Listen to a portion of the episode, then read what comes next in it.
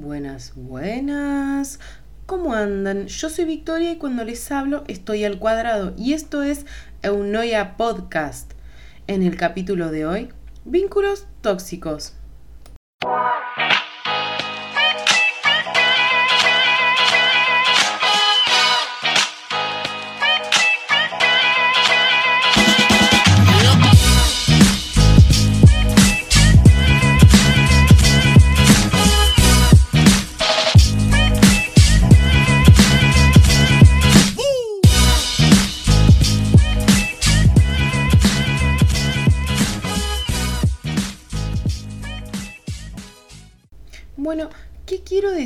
Con vínculos tóxicos, no? estas palabras que estuvieron tan en boga en este último tiempo.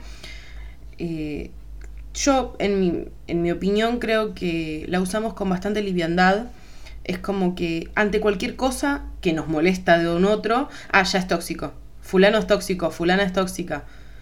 Y no sé si tiene tanto que ver con eso nos volvimos bastante intolerantes con el paso de los años, con este temita de la inmediatez y que queremos todo ya. Y somos intolerantes al otro. Somos individualistas. Alguno dirá, habla por vos. Bueno, puedo hablar por mí, pero estoy segura que más de uno puede identificarse con esto es como que estamos tan esquematizados en nosotros mismos, en nuestros proyectos, que tendemos a ser individualistas. Y cuando hay un rasgo o una característica del otro que nos molesta, hablo rasgos de personalidad, ¿no? Decimos, ah, no, no, no, es tóxico. Ojo, es importante poner los límites a tiempo. Por eso, tal vez hoy estuve investigando un poquito, la verdad que las cosas que encontré en internet, algunas son muy buenas y otras me parecieron bastante paupérrimas. Em, así que decidí más o menos armar mi propia versión de lo que es un vínculo tóxico. Yo creo que es todo vínculo en el que no tenemos permitido ser nosotros mismos. Y por supuesto que eso nos lastima, ¿no? Si no encontramos a nuestro propio sujeto en las situaciones, ¿qué hacemos en esas situaciones?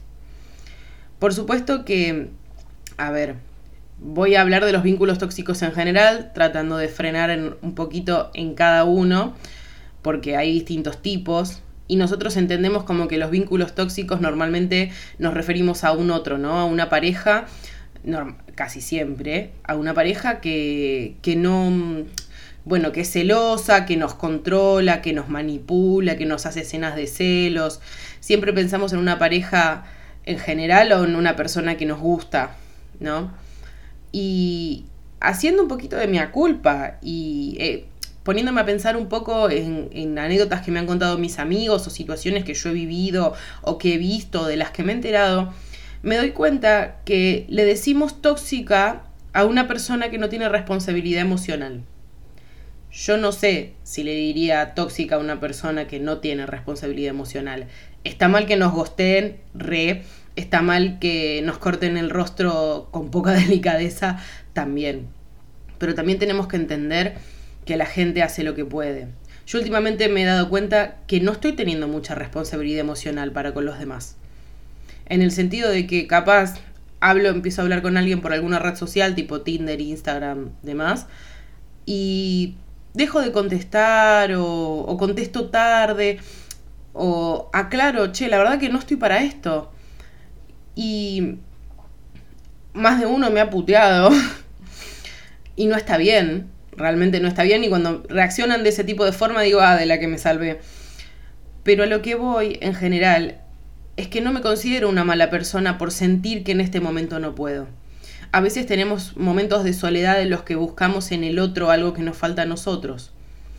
Porque seguimos siendo individualistas, nos ponemos a chatear con alguien, dígase la red social que sea, pero nos ponemos a chatear con alguien, pero no le hacemos un lugar en nuestra vida. Si bien la virtualidad ocupa un lugar súper importante, no le hacemos un lugar en el plano físico. A eso me refiero con que somos individualistas. Puedo darles un ejemplo más burdo. Cuando éramos chicos, había un solo televisor en la casa. O a lo sumo había dos. Y el otro estaba en la pieza de tus padres o de, o de los adultos a cargo. Pero teníamos que negociar yo quiero ver esto, no, yo quiero ver esto otro, y el horario se respetaba. no sé, a las 10 de la noche mis viejos querían ver una película que no era apta para niños, a dormir. ¿Me entendés? Y capaz yo no podía ver en Disney Channel lo que yo quería ver. Se negociaba. Y así negociando compartíamos más. Hoy tenemos todo tan al alcance de la mano, el celular, la tablet, la notebook, la compu, lo que quieran, que cada uno puede mirar lo que quiere por separado. La tecnología nos ha facilitado, ahí va, la vida de muchas formas, pero también nos ha separado un poco de los demás. ¿Cuántas veces ven, y hay memes también sobre esto, eh, que están amigos reunidos, familia reunida y están todos con el teléfono? Pónganse a pensar en las últimas fiestas o en las anteriores, porque las últimas fueron en pandemia, ¿no estaban todos con el teléfono?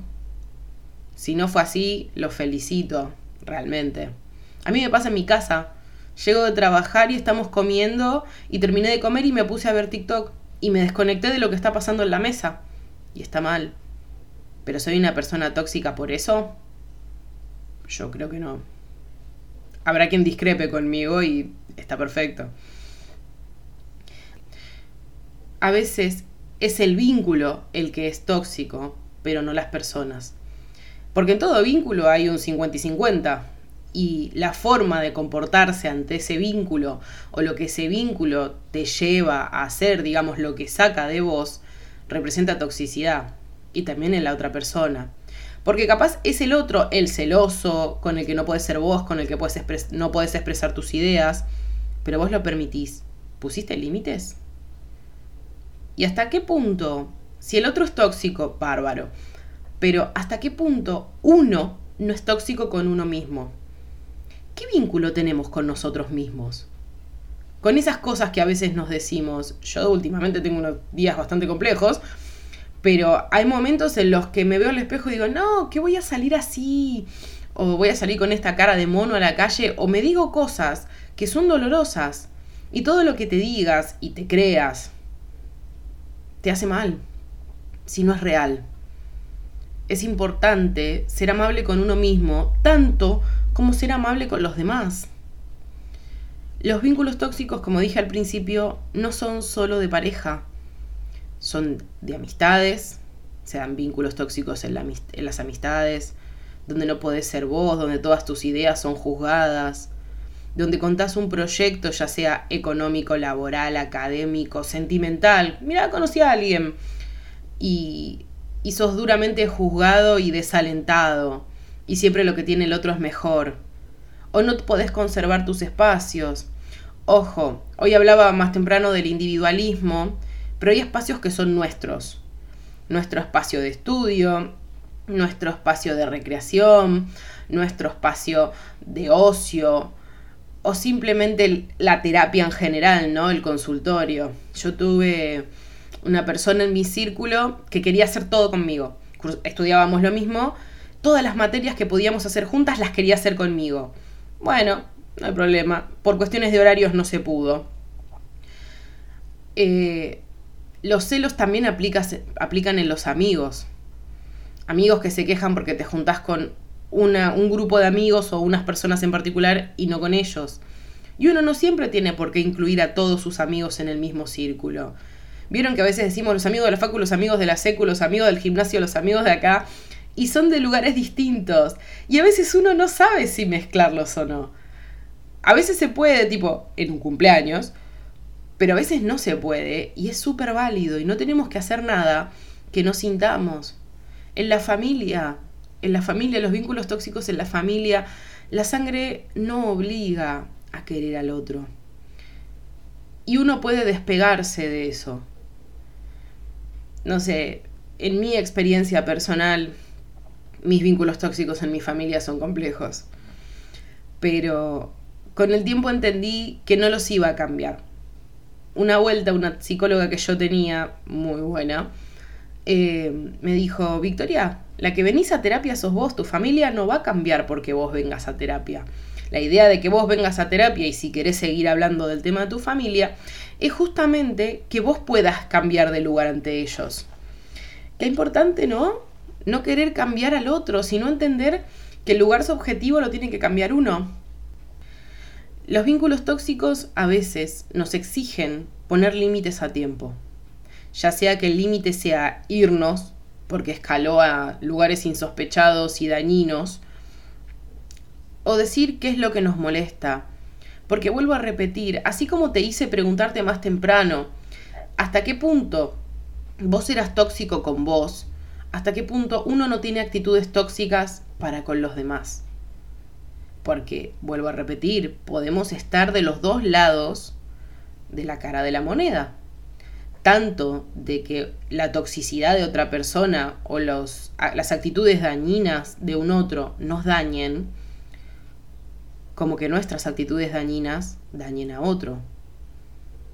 Yo creo que la diferencia entre una persona tóxica y otra a ver, no puedo categorizarlo, no puedo decir el tóxico bueno y el tóxico malo porque creo que la gente todos tenemos una cuota de bondad y una cuota de maldad y a veces en partes iguales y a veces más de una que, que de la otra, ¿no?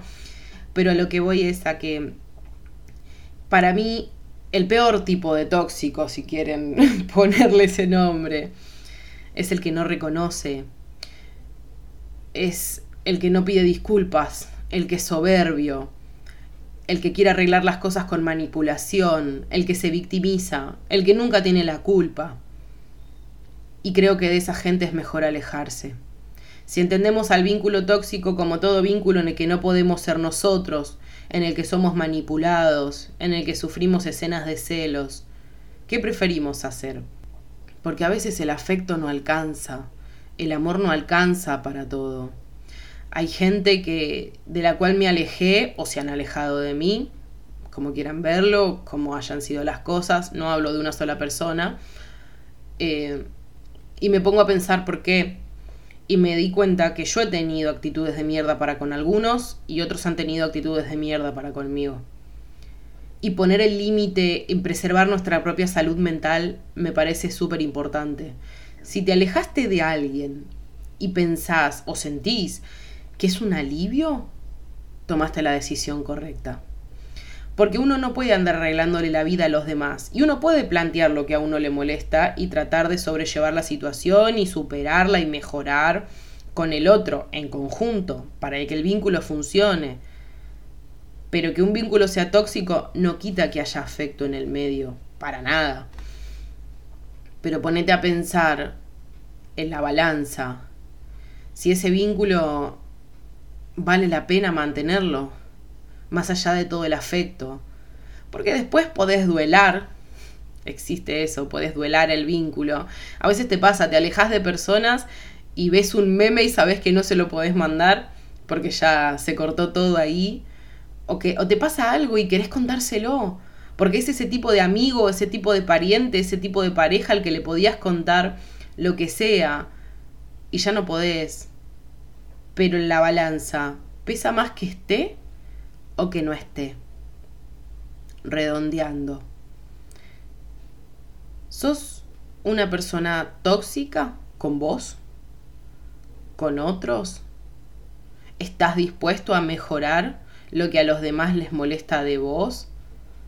Y pedir a los demás que traten de mejorar lo que a vos te molesta de ellos?